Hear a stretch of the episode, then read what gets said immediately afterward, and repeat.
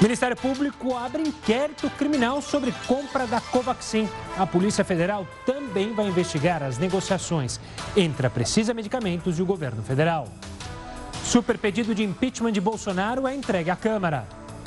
E presidente diz que não deixará o cargo por mentiras e CPI de bandidos.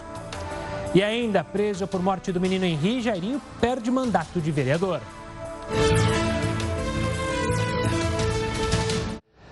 Olá, muito boa noite. Seja bem-vindo ao Jornal da Record News desta quarta-feira fria aqui em São Paulo. Lembrando que a gente está ao vivo também pelo nosso canal do YouTube, Facebook da Record News e no nosso aplicativo também da Record News. Se você não tem, é só baixar no seu celular.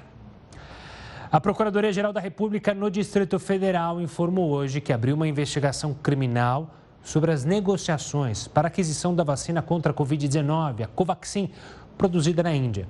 Até então, a apuração tinha caráter preliminar. Hoje, a Polícia Federal também abriu um inquérito para investigar as negociações. A compra da Covaxin é alvo do Ministério Público e da CPI da pandemia. O imunizante é o mais caro negociado pelo governo federal até agora e o contrato foi suspenso ontem. Vamos falar dos números do desemprego. O levantamento do IBGE mostrou que o desemprego aqui no Brasil atingiu o maior nível dos últimos 11 anos. Aqui na tela já o detalhamento. São 14,8 milhões de desempregados, ou seja, quase 15 milhões. Se você contar os desalentados, são aqueles que já desistiram de procurar emprego, esse número vai para mais de 15 milhões. É um aumento de 0,4% se comparado ao último trimestre. E a taxa de informalidade segue na média de 39,8%, segundo os números divulgados hoje pelo IBGE. Para falar mais sobre esse assunto, eu vou conversar agora com o economista e professor do Mackenzie, Hugo Garbi. Hugo, uma boa noite, obrigado pela participação aqui conosco. Por que, que os números da economia sobem, mas o reflexo no emprego continua muito aquém do que a gente poderia imaginar, hein, Hugo? Uma boa noite. Muito boa noite a todos, obrigado pelo, pelo convite. Olha, eh, em termos econômicos, eh, a recuperação do emprego ela é sempre a última a acompanhar essa curva de crescimento do PIB. Então, de uma forma geral, a gente precisa analisar essa. Nós temos um efeito ainda que a gente chama de efeito de rescaldo na economia, que acaba influenciando de forma geral, a, a, a, os, os, empregos no Brasil. Então, hoje a gente tem praticamente 15 milhões de desempregados no Brasil, né? é o maior número desde 2012 e ainda nós vamos sentir esses efeitos no próximo trimestre. Né? A gente está entrando aqui no segundo semestre do ano, nos próximos três meses, pelo menos, a gente vai sentir um efeito uh, importante uh, uh, do desemprego no Brasil, mas no último trimestre do ano talvez a gente consiga já retomar um pouco da recuperação do emprego de forma geral. Hugo, você acredita que aonde que o emprego pode subir? Quais setores que vão recuperar ou que vão trazer carteira assinada para os brasileiros? Olha, nós temos uma relação direta do desemprego e também da geração de emprego uh, com o processo de vacinação. Então, grande parte desses desempregados são pessoas que perderam seus empregos durante a pandemia, né, com o fechamento de comércio, serviços principalmente. Então, com a retomada da economia, com a, re, com a re, reabertura do comércio, serviços, é, esses setores, esses dois setores principalmente, tendem a gerar uma quantidade significativa de empregos no segundo semestre, principalmente o setor de comércio. Shopping o pequeno lojista, né, que ficou com a sua porta fechada, esses, esses setores eles tendem a ter uma retomada mais forte do emprego uh, no segundo semestre. Mas isso, a tendência é só a partir do segundo semestre. Essa é quando a vacinação de fato andar ou outros fatores podem ajudar também que a gente retome é, o número de empregados no Brasil, ou diminua o número de desempregados no Brasil? A vacinação ela é uma variável importante, né? então a gente não pode desconsiderar a vacinação. Outro fator importante é uma articulação política e econômica do governo federal com os estados. O Ministério da Economia tem feito a parte dele, ou seja, é, dando crédito para aquele pequeno e médio empreendedor é, que precisa de crédito para manter as portas abertas, né? algumas medidas até de crédito tributário, facilitando ali o pagamento de impostos e parcelamento. E isso também é um, é um fator importantíssimo para a geração de emprego no Brasil. Quem gera emprego no Brasil é o pequeno e médio uh, uh, empregador, a pequena e média empresa. Então a gente precisa auxiliar esse empresário a gerar emprego, a gerar renda para suas famílias. Hugo, é, a gente vive por um momento de tensão política, né? A gente vai falar mais ao longo do jornal sobre isso. A tensão política pode atrapalhar, atrapalhar a economia ou você vê a economia bem encaminhada, essa retomada econômica bem encaminhada, apesar das tensões políticas? Não, a política ela está diretamente relacionada com a economia. A economia depende do ambiente político uh, uh, bom para poder seguir o seu caminho. Então, a, um ambiente político conturbado ele prejudica sim a economia. Né? Então, a, por, de forma geral, o, o, empreendedor, aquele que vai gerar emprego, ele analisa também o ambiente político para abrir o seu comércio, para abrir a, sua empresa e até o grande investidor, né? aquela empresa multinacional que quer abrir uma filial, que quer abrir uma indústria aqui no Brasil, ela vai analisar o ambiente político. Se ela sente que não é um, ambiente, é um momento político adequado, político barra econômico, ela vai postergar o investimento e, naturalmente, a gente vai deixar de gerar empregos uh, uh, no país. Então, é preciso também um ambiente político uh, tranquilo para que a gente possa ter a retomada da economia, que já é um desafio importante. 15 milhões de, de, de empregos, é um desafio significativo para a economia no Brasil. Olhando outro dado divulgado pelo IBGE, da informalidade, batendo ali 39%, é, traduz para a gente, esse número é alto, esse número é baixo, esse número é preocupante? O que, que a gente pode analisar dele? 39% de informalidade é um número preocupante. Né? Então, uh, dentro desses 39%, nós temos 6 milhões de pessoas que já estão uh, desalentadas. O que, que significa o desalento? São pessoas que procuraram emprego durante muito tempo, perderam a esperança uh, de ter um emprego de carteira assinada e agora estão fazendo o famoso bico, né? vendendo bolo, vendendo alimentos para poder sustentar suas famílias. Isso é informalidade. Né? São pessoas que precisam sobreviver e, e encontram algum meio de subsistência para sustentar suas famílias. Né? São pessoas que não pagam imposto de forma direta, não recolhem INSS, não uh, vão ter garantido seus direitos de aposentadoria no futuro. Então, para isso, uh, o governo e o, o governo federal e, o, e, os estados eles precisam ter uh, força política para reverter essa situação. Né? Nós temos um desafio importante no Brasil nos próximos anos para para ter a retomada do emprego e renda para as famílias de uma forma efetiva. Hugo, muito obrigado pela participação aqui no Jornal da Record News, analisando os números do desemprego divulgados hoje pelo IBGE. Até uma próxima. Tchau, tchau. Bom, agora vamos falar de outro Ministério da Saúde que ainda não distribuiu as 3 milhões de doses da Janssen. O que aconteceu? As doses que chegaram na última semana no aeroporto de Viracopos, em Campinas, aqui no interior de São Paulo, foram doadas pelos Estados Unidos. O Ministério da Saúde afirmou em nota que aguarda uma autorização da Anvisa. A expectativa é que a liberação seja realizada ainda hoje, para então distribuir as doses em até 48 horas, do, ah, 48 horas para o território brasileiro, para os estados e para as cidades. Vamos ver como é que está a situação da pandemia aqui no Brasil, os números de hoje, desta quarta-feira. São 18 milhões 557 mil 141 casos confirmados. Nas últimas 24 horas, a gente totalizou 2.081 mortes. E a gente chega ao triste número de 518.066 brasileiros que perderam a vida por causa da pandemia. Daqui a pouco a gente traz também o número completo da vacinação, de quantos brasileiros já foram vacinados. Agora a gente vai até o Rio, porque a Câmara de Vereadores do Rio cassou o mandato de Jairinho. Ele está preso, acusado de matar e torturar um enteado, em Riborel, de 4 anos. O repórter Pedro Paulo Filho tem todas as informações e a atualização. Boa noite, Pedro. Oi, Gustavo, boa noite para você, boa noite a todos. Olha, os pais e a avó materna da jovem prestaram esclarecimentos hoje aqui ao Ministério Público. Eles acusam policiais militares pelo tiro de fuzil que matou Kathleen no dia 8 de junho. Ela estava grávida de quatro meses. Os promotores também apuram a conduta dos policiais durante a ação para saber se houve crime militar. A PM garante que não havia operação na comunidade quando a jovem foi atingida. Gustavo. Obrigado, Pedro. Partidos, entidades e políticos protocolam um super pedido de impeachment do presidente Jair Bolsonaro. Não sai daí que a gente volta com essa e com outras informações aqui no Jornal da Record News. Estamos de volta com o Jornal da Record News. A gente volta para o Rio de Janeiro. A gente teve um probleminha de comunicação com o Pedro Paulo, mas agora sim para ele falar da cassação de Jairinho lá na Câmara de Vereadores do Rio. Boa noite, Pedro Paulo. Pois é, Gustavo, boa noite para você, boa noite a todos. Olha, a sessão durou cerca de quatro horas. O primeiro a falar foi o relator do parecer que pedia, indicava a cassação do vereador doutor Jairinho, o Luiz Ramos Filho, do PMN.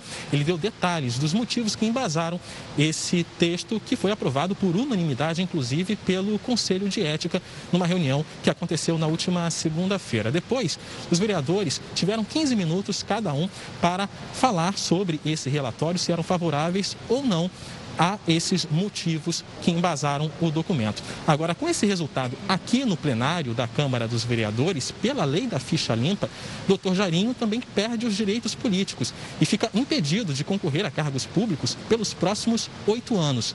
Essa foi a primeira vez que um vereador eleito teve um mandato cassado pela Câmara.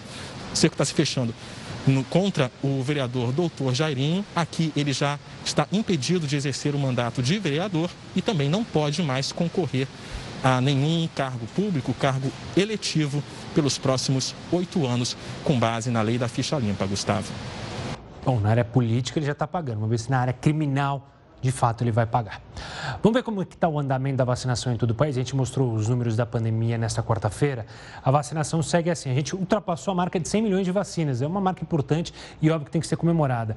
Primeira dose, 74 milhões 162.343 brasileiros já com a primeira dose. Com a segunda dose, 26 milhões 532.882 brasileiros então já completamente imunizados. A gente torce para que esse número suba e suba quanto antes, pela saúde do brasileiro e também pela saúde econômica do país, para a gente poder voltar a sonhar com um emprego, quem está em casa. A gente falou mais cedo do desemprego, né?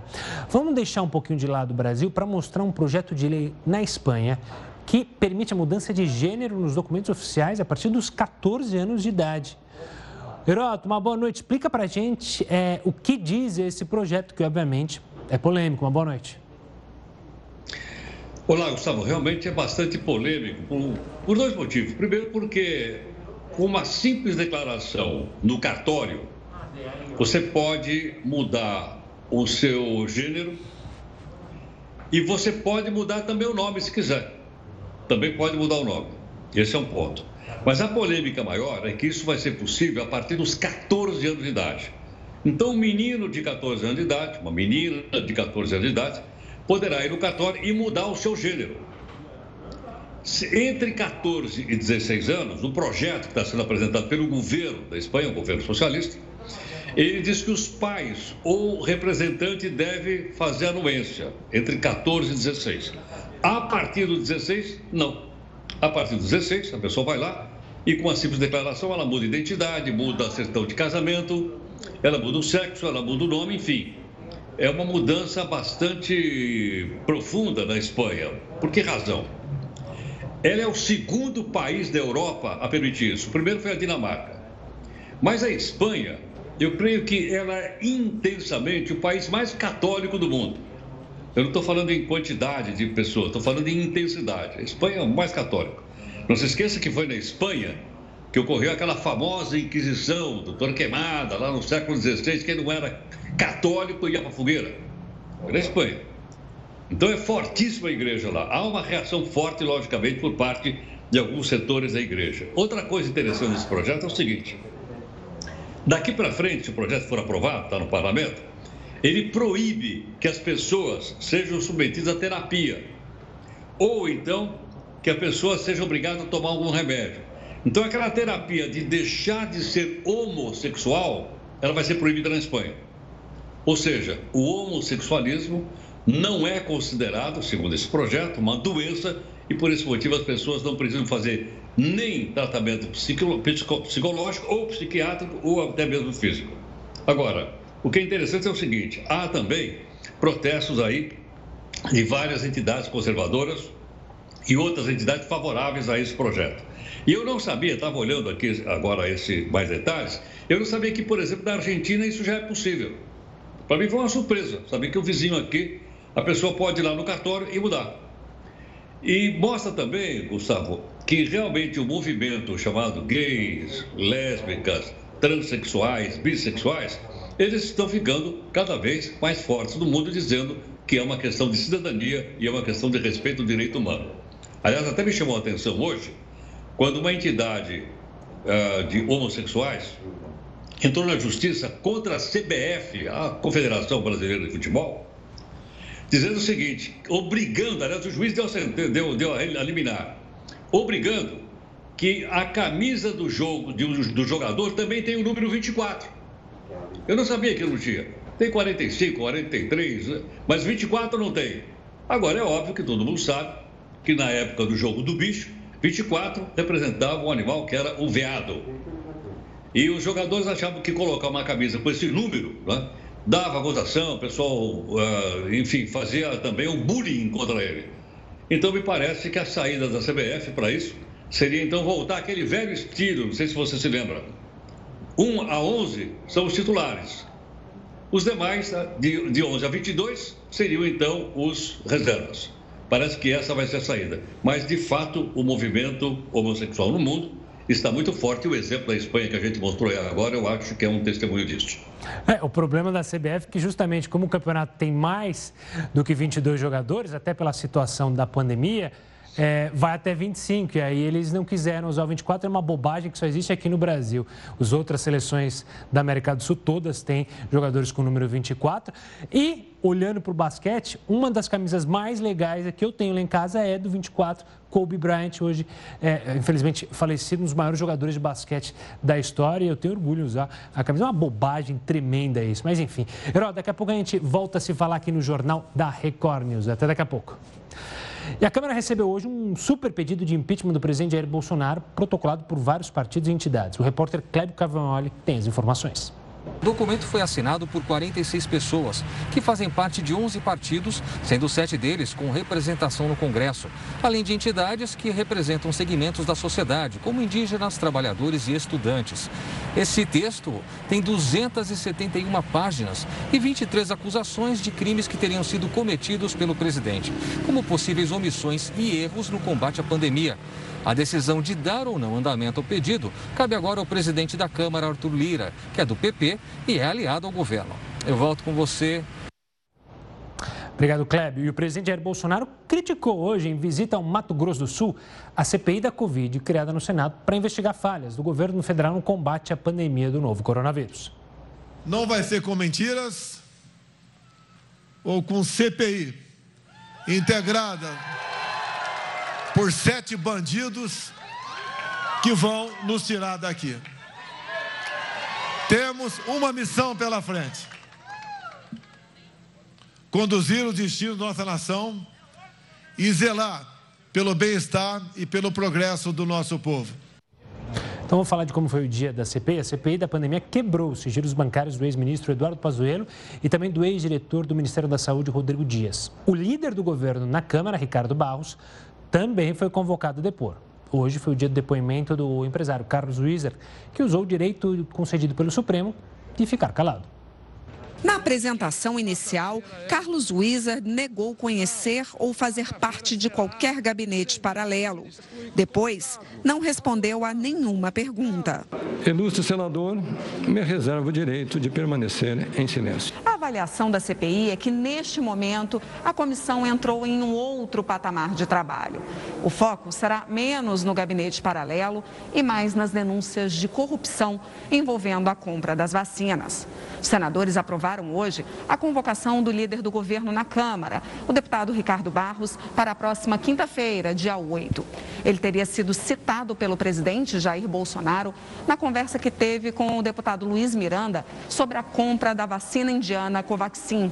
Amanhã, a CPI ouve o empresário Francisco Maximiano, sócio da Precisa Medicamentos, empresa que representa a Covaxin no Brasil. O líder, Fernando Bezerra, conta uma história que eles têm que ter uma versão para esse fato. Um fato, o fato concreto é que o deputado Luiz Miranda e seu irmão levaram uma denúncia ao presidente. O Ministério da Saúde suspendeu temporariamente o contrato com o laboratório Barabiotec, que produz a Covaxin a pedido da Controladoria Geral da União.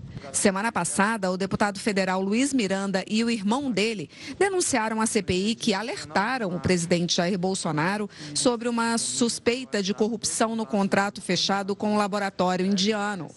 Ontem, Luiz Miranda afirmou ter recebido uma proposta de propina para não atrapalhar as negociações. De acordo com o deputado, durante um encontro com um lobista e o deputado Ricardo Barros, que é líder do governo na Câmara, foram oferecidos a ele seis centavos de dólar por cada dose de vacina vendida. A CPI ainda investiga um possível pedido de propina na compra da vacina AstraZeneca. Luiz Paulo Dominguete se apresentava como representante da Davat Medical Supply, uma empresa que se dizia responsável por comercializar a vacina e que teria oferecido 400 milhões de doses ao Ministério da Saúde. Segundo ele, o acordo não foi para frente porque o então diretor de logística do Ministério, Roberto Dias, teria pedido um dólar de propina para cada dose do imunizante. Dominguete será ouvido sexta-feira pela CPI. Hoje, a CPI quebrou os sigilos fiscal, bancário, telefônico e telemático de várias pessoas, entre elas Eduardo Pazuello, ex-ministro da Saúde, e Roberto Dias, ex-diretor de logística do Ministério registrou neve e temperaturas negativas pelo terceiro dia consecutivo. A gente volta já para falar sobre esse e outros assuntos. Continue ligado na Record News. Você já ouviu falar um, no termo sommelier de vacina? Ele está sendo usado nas redes sociais para nomear as pessoas que querem escolher qual tipo de vacina tomar. Essa prática pode atrapalhar o calendário de vacinação contra a Covid-19. Quem vai explicar isso para a gente é o João Pratos, que é infectologista da Beneficência Portuguesa de São Paulo. João, uma boa noite, obrigado pela participação aqui conosco. Primeiro, vamos tentar explicar para o pessoal de casa por que, que começou essa história de escolher vacina, qual vacina tomar. Olá, boa noite, Gustavo. Boa noite, nossos espectadores. É um prazer estar aqui novamente. Obrigado pelo convite. É assim, começou esse papo porque nós temos hoje várias vacinas disponíveis no Brasil. Nós temos vários produtos e esses produtos estão crescendo, né? O tempo vai passando e a gente felizmente vai adquirindo novos produtos. E aí as pessoas estão fazendo, o que pelo menos fingem que estão fazendo uma análise crítica dos estudos e falando, nossa, tal vacina é melhor, eu quero tomar tal vacina. Muito disso gerado por alguma desconfiança aí que muito, muitas vezes, na maior das vezes, sem sentido, né? Uma preocupação assim, ah, mas tal vacina vai fazer mal ou outra coisa, então não vou tomar. E esse não vou tomar é o coração do problema. A gente deixar de tomar uma vacinação, uma vacina no lugar, porque não é o produto que, sei lá, eu acho que é o melhor para mim. Doutor, olhando, fazendo uma comparação com outros vírus e com outras doenças que a gente faz uso da vacinação. Eu imagino que a vacinação no Brasil de outras doenças também tenha a possibilidade de vários é, produtores e a gente não vai no posto de saúde em busca da vacina X ou da vacina Y, certo?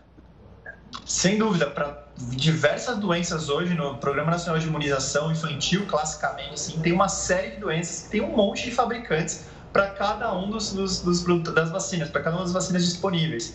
Então você vai ter para cada vacina, se você pegasse um exemplo, hepatite A, tem um monte de fabricantes. E eles vão, e é comum que se troque os fabricantes porque existe uma espécie de leilão em que a melhor oferta para o SUS é, é, uma coisa importante, né? Se todos tiverem a mesma qualidade de produto, a melhor oferta ganha ali, vamos dizer assim, o leilão daquela época. Então você vai ter produtos de vacina que vão mudando o tempo todo. E mesmo as clínicas particulares também trocam de produtos vacinais. E é muito comum que você tenha sido vacinado por, uma, por uma, um fabricante e depois da segunda dose pode ter mudado e ser outro fabricante da mesma vacina e tudo bem. Elas são feitas da mesma forma, com controle de qualidade e tudo mais. Então é muito comum. Hoje você tenha sido vacinado já por vacina de 10 fabricantes diferentes e nem sabe. Isso foi eficaz da mesma forma. Como você disse, né? Passa por um processo rigoroso, tem a Anvisa ali para testar a confiabilidade desta vacina. E doutor, quão problemático é isso? Ou seja, pessoas que estão é, procurando em postos de saúde, vão na Zona Sul, na Zona Oeste da sua cidade atrás de determinada vacina. Isso prejudica como? De que maneira o nosso plano de vacinação? prejudica demais, né? Infelizmente, a grande questão aqui é o seguinte: quanto mais pessoas vacinadas, melhor vai ser o controle da doença, né? E independente da vacina, né? As preocupações em relação, exemplo, à Coronavac, a gente viu que em Serrana, um estudo numa cidade, né? Quando você vacina 75% da população com a Coronavac, as mortes caem 95% ou mais, né? Então, qualquer uma das vacinas é segura e eficaz, todas elas demonstraram eficácia muito grande em reduzir mortes, em reduzir internações, e qualquer obstáculo, por mínimo que seja, que a gente coloque entre uma pessoa e uma dose de vacina, vai prejudicar seriamente o programa de vacinação. Por quê? Qualquer obstáculo que reduza 1, 2%, cada, cada degrau que a pessoa tem que subir para ser vacinado é terrível para o programa de vacinação. A vacinação está subótima, está andando devagar e não faltam críticas à ideia de que ah, estamos vacinando muito devagar. Então a gente não pode ter pessoas que vão falar assim, ah, essa vacina eu não vou tomar porque eu quero tomar a outra vacina e ficam sem vacina. E aí você tem mais um número de pessoas que não é vacinada, mais um atraso na vacinação. Isso prejudica a nação como um todo, que a porcentagem de vacinados fica demora, demora, demora a subir e mais ainda por causa disso.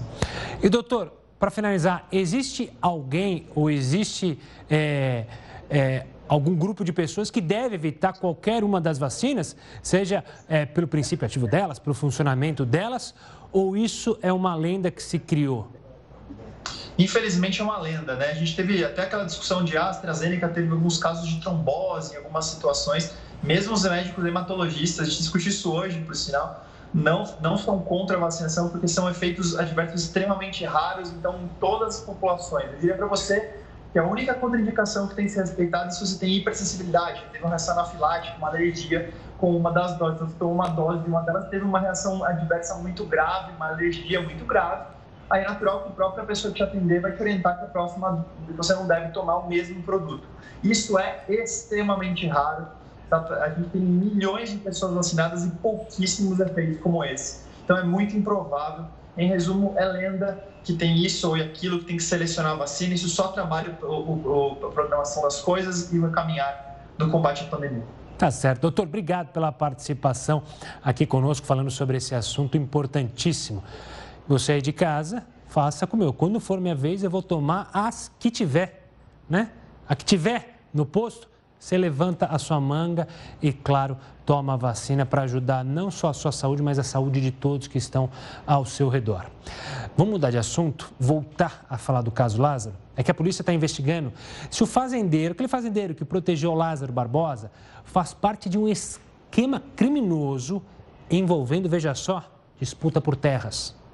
A ex-mulher de Lázaro Barbosa deve ser indiciada por favorecimento pessoal, pois teria protegido o fugitivo. Um dos indícios fortes que já foi colocado é o fato de ele ter sido achado com R$ 4.500. Alguém colocou esse dinheiro na mão dele. Né? Aliás, colocou esse dinheiro na, na, na casa da, da ex-mulher para ele ir buscar, porque a, a ex-mulher, a, a, família, não tem condição de levantar um dinheiro desse para passar para ele. O caseiro Alain Reis de Santana, preso na semana passada, não foi indiciado pela Polícia Civil. Segundo o delegado, Alain colaborou com a investigação, ao contrário de seu patrão, o fazendeiro Elmi Evangelista, que tentava a todo custo atrapalhar as buscas por Lázaro.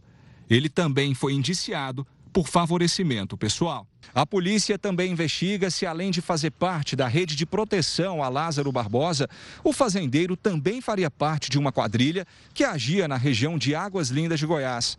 O esquema criminoso envolvendo a disputa por terras seria o verdadeiro motivo da chacina da família Vidal. E por isso mais pessoas estão sendo investigadas. Para chegar aos possíveis envolvidos, Todos os contratos de compra e venda de terras da região estão sendo analisados pela polícia. Chamou a atenção a quantidade de imóveis abandonados na zona rural. Então, isso também pode ser um indicativo da ação da quadrilha, que já vinha agindo há mais tempo lá e só, só veio à tona por conta da, da truculência, da crueldade dos crimes cometidos pelo Lázaro. E nessa quarta-feira, o corpo de Lázaro, que estava no ML, foi retirado pela família. Olha que notícia preocupante: os casos de dengue triplicar nos seis primeiros meses na cidade de São Paulo. Foram 6.408 registros até o dia 22 de junho. O total de casos em 2020 havia sido de 2009, considerado até baixo, por conta das medidas de isolamento social. Um dos fatores que colaboraram para a retomada de casos da doença foram as festas de fim de ano, o carnaval e a maior exposição das pessoas a justamente ao mosquito da dengue e, obviamente, a falta de cuidado das pessoas em armazenar água, não só das pessoas, mas também do poder público, né? Porque tem muita obra do poder público que está lá abandonada e cheia de água, sendo então infestada de mosquitos da dengue e das larvas. Vamos falar de algo preocupante que aconteceu agora há pouco. Um posto de combustíveis sofreu uma explosão no início dessa noite em Rio Claro, interior de São Paulo. A repórter Juliana Giacchini está ao vivo e tem mais informações. Boa noite, Giovana. Suas informações?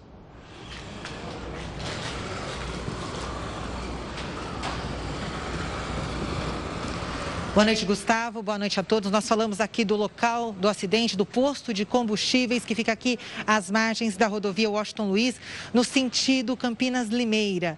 Esse acidente que ocorreu por volta das 18 horas e 30 minutos. Toda a estrutura a gente vê pela explosão. Primeiro, uma grande explosão aconteceu, na sequência, outras explosões menores e depois o incêndio. E a estrutura então veio abaixo.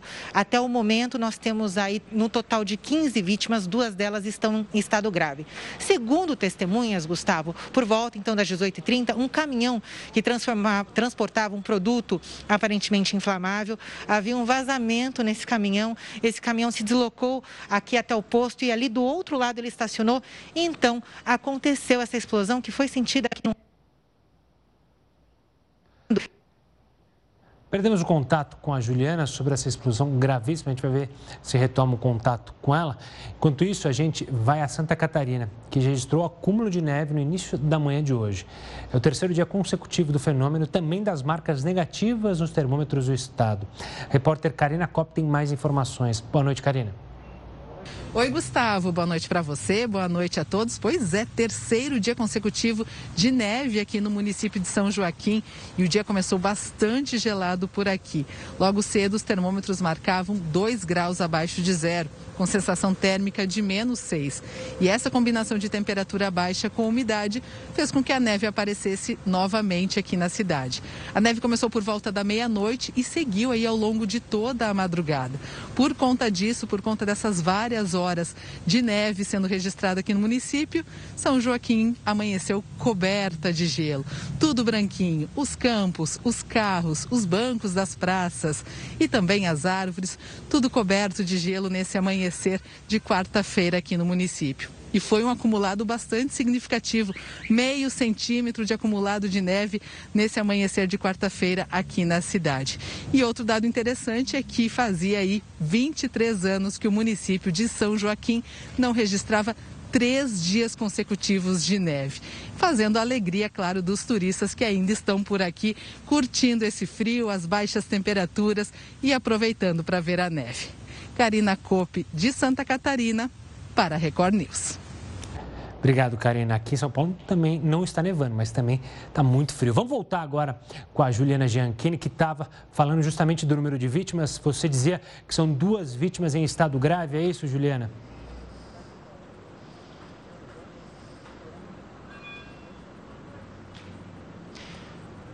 Boa noite, Gustavo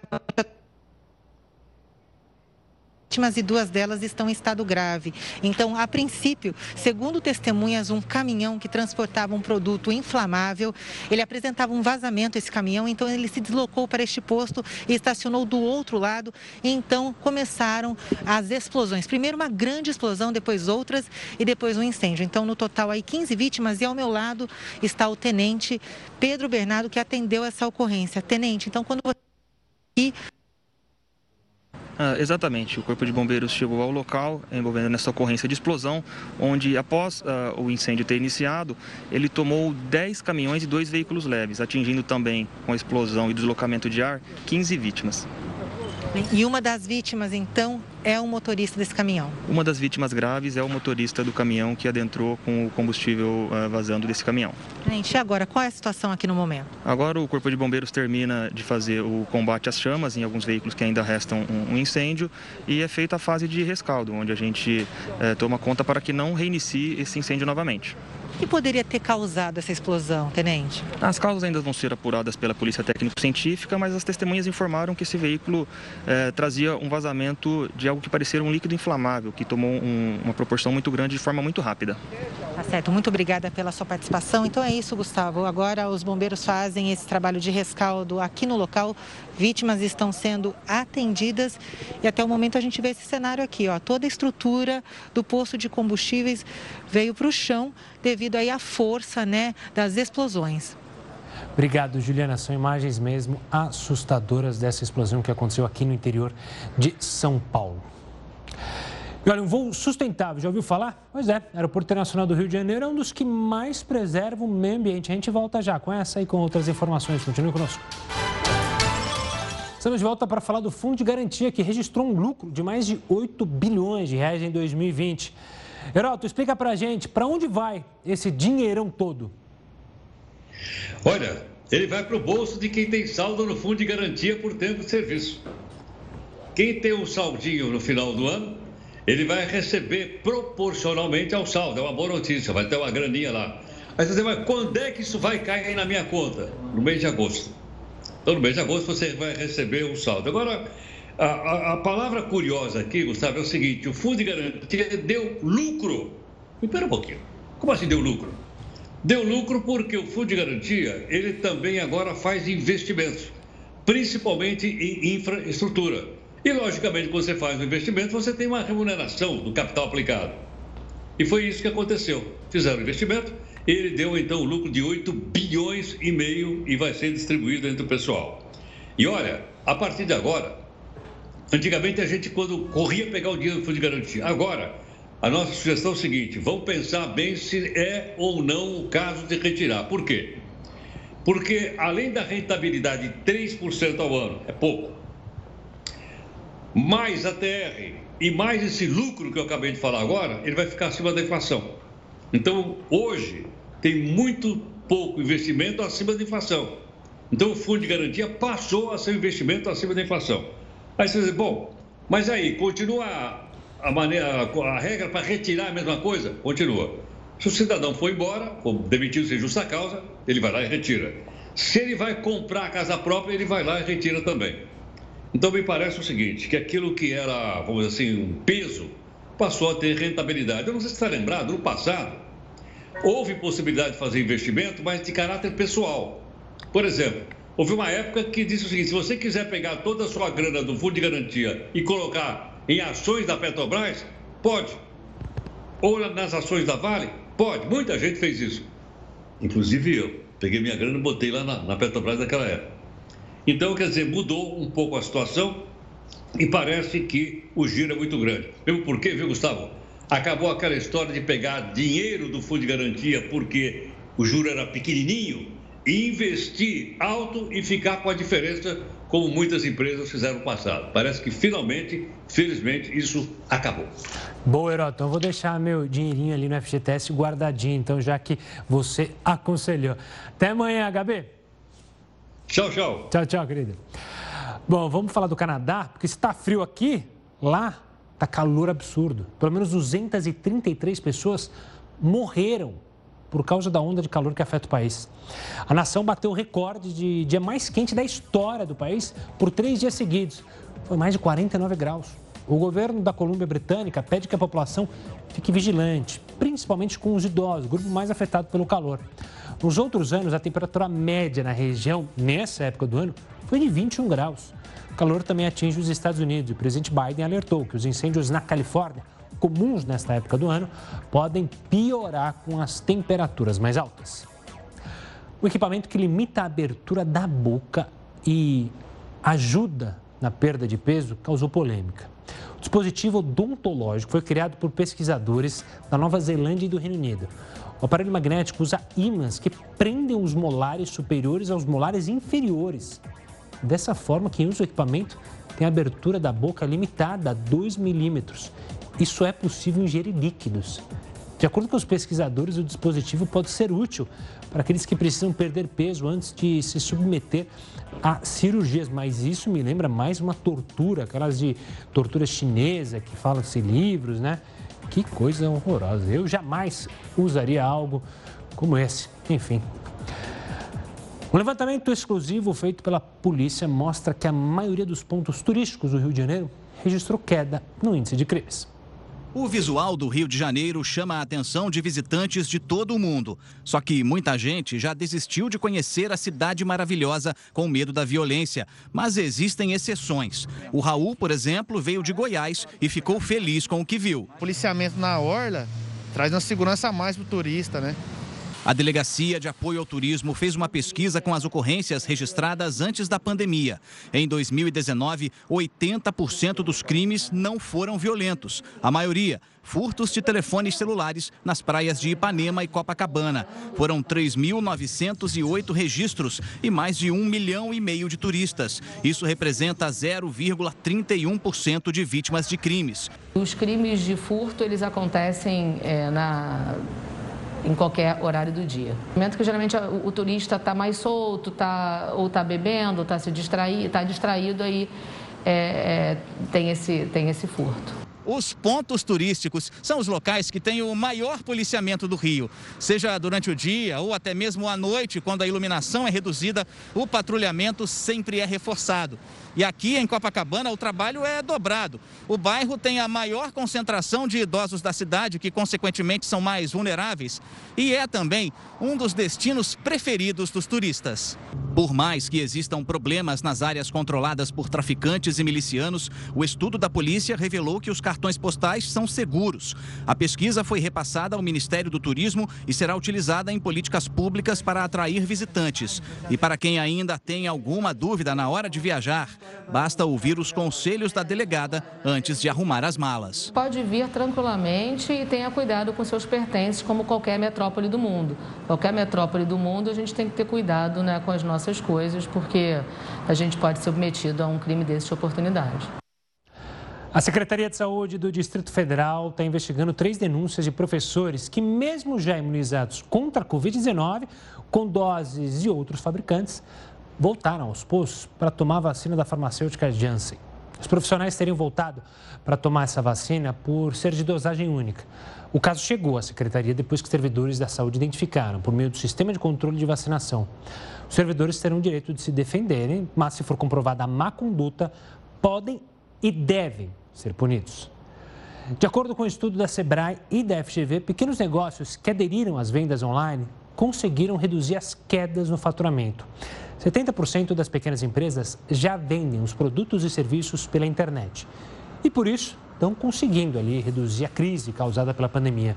Desde maio de 2020, o Sebrae acompanha a adesão dos pequenos negócios no comércio eletrônico e viu a participação dessas empresas passar de 59% para 67%.